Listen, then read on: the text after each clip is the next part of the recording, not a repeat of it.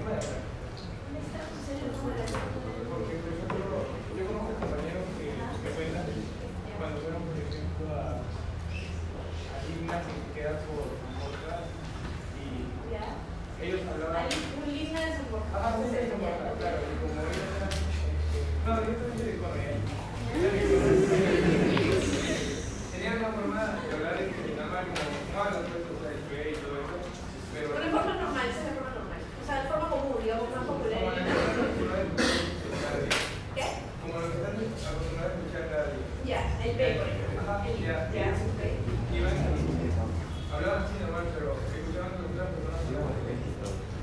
Y ahí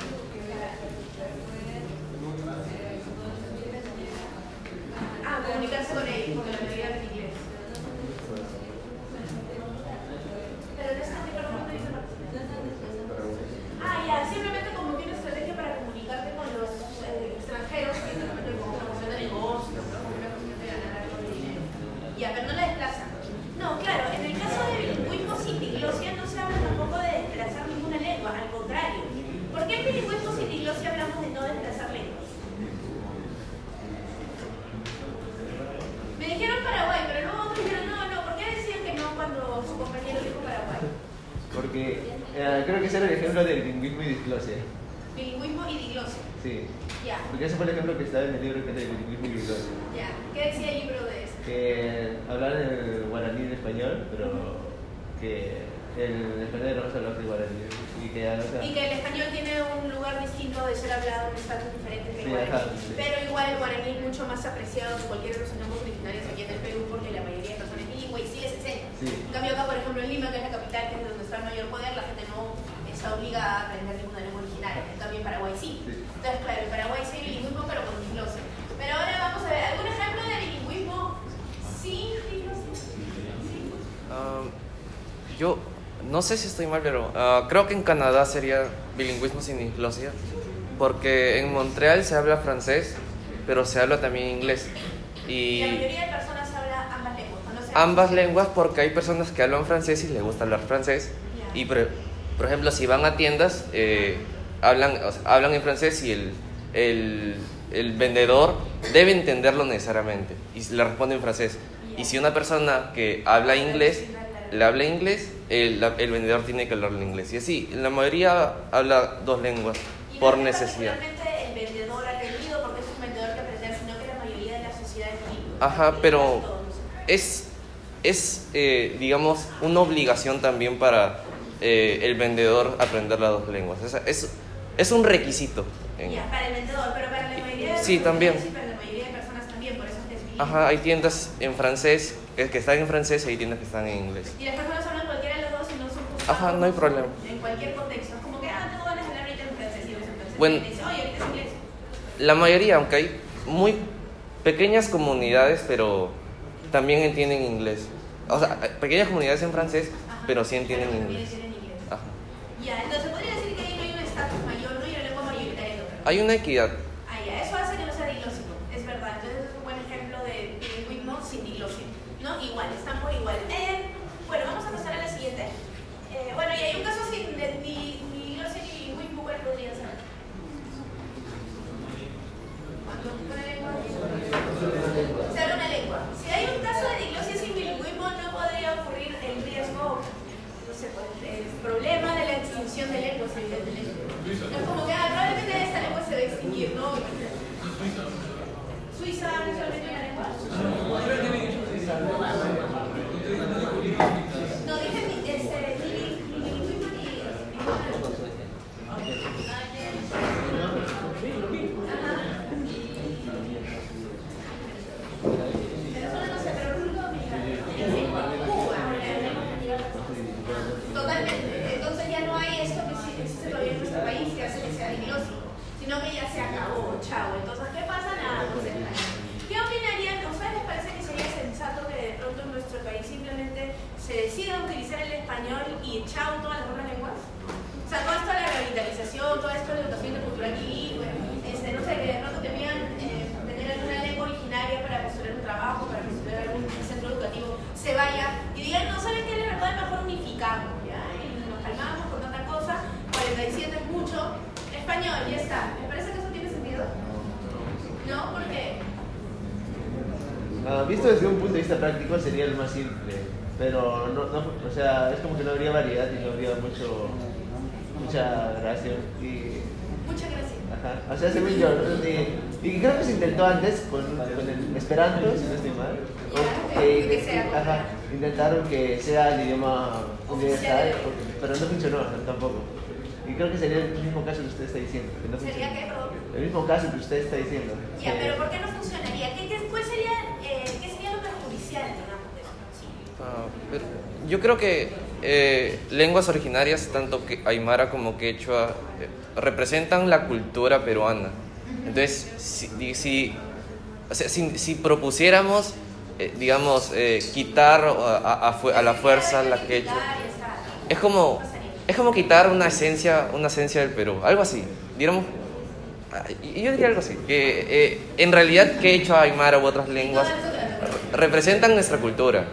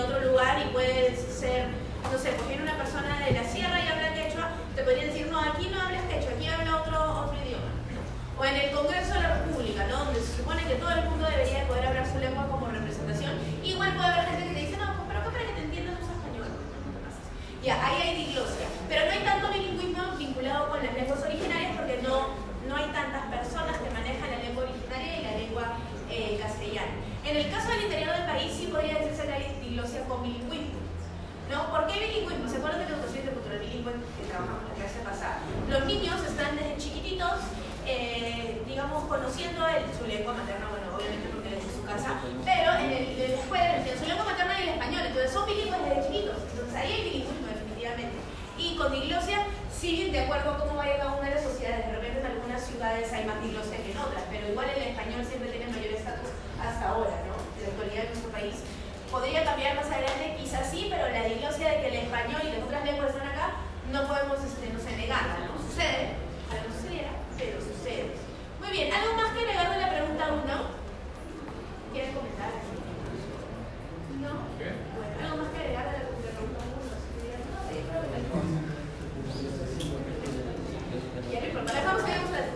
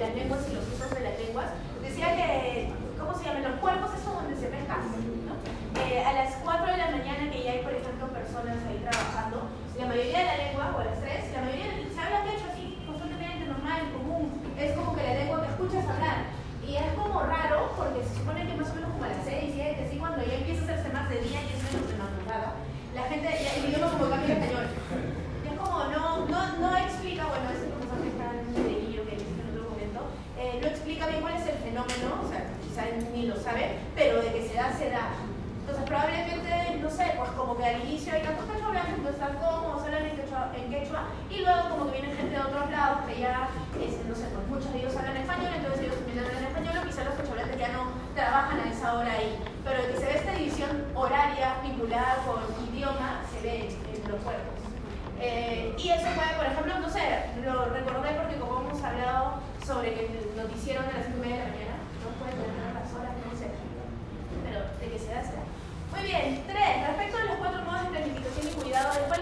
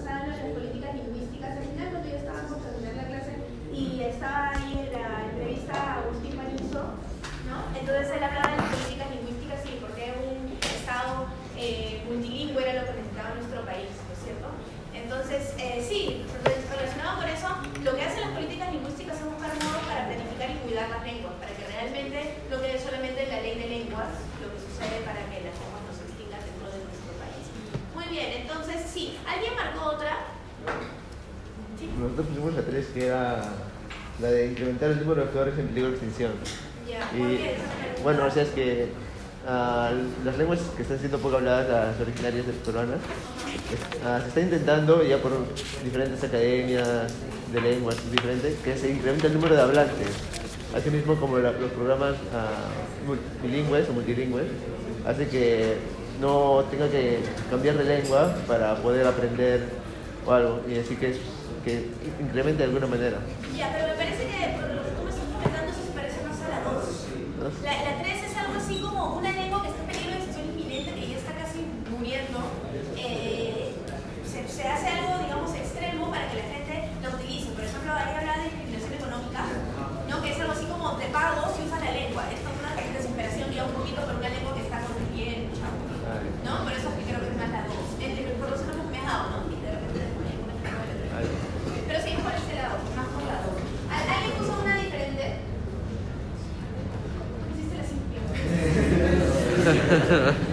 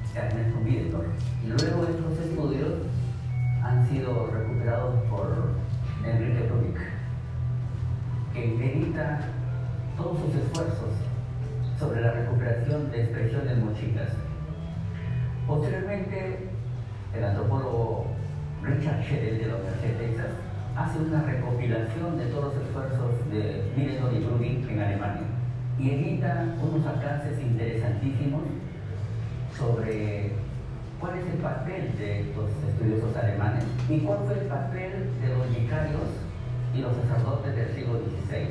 Y llegan a una conclusión de que la gramática de Fernando de la Carrera tenía un sentido de extirpar definitivamente el idioma. En ese sentido, Scheller se convierte en un difusor de la identidad cultural muchi desde el idioma.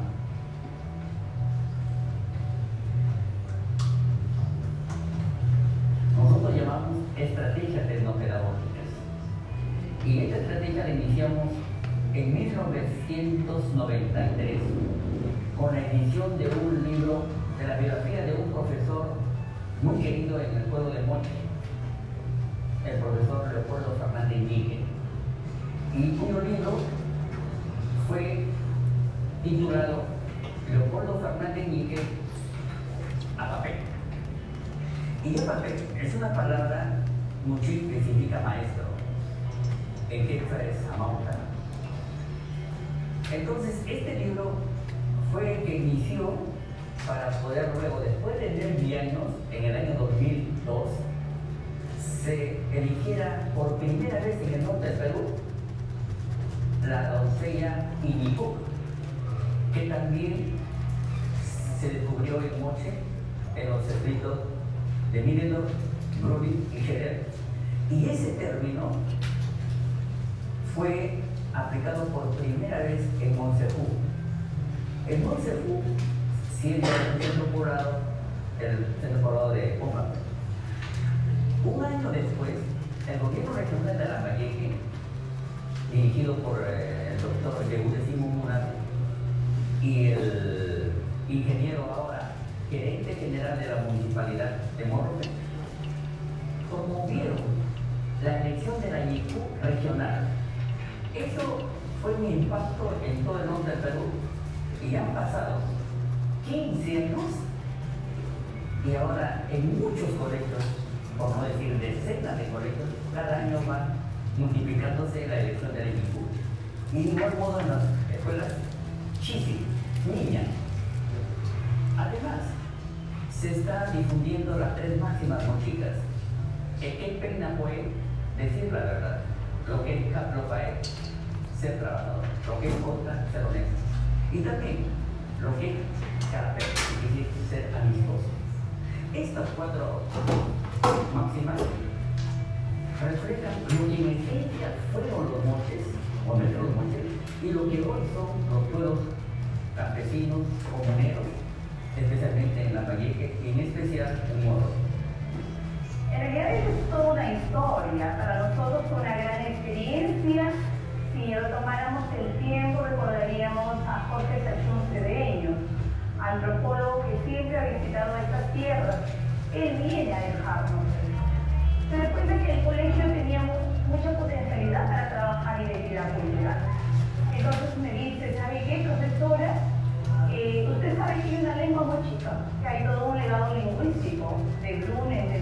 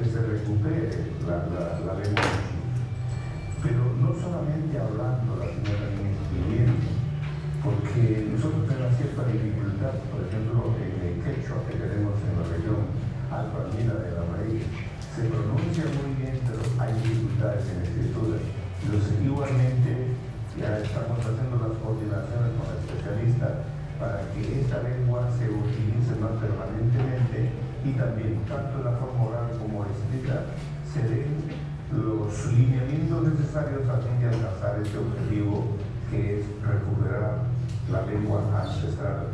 En la gran mayoría de las instituciones educativas del distrito de Morrope se está practicando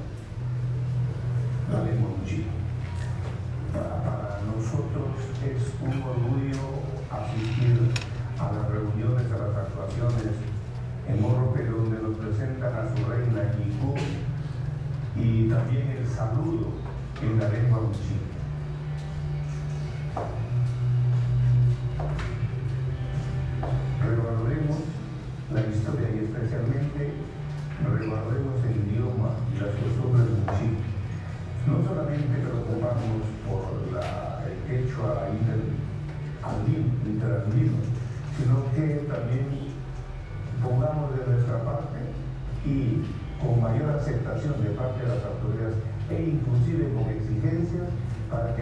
La historia de la país y que la lengua muchi, que la costumbre muchi siempre estén en nuestra permanente eh, actividad tanto educativa como social.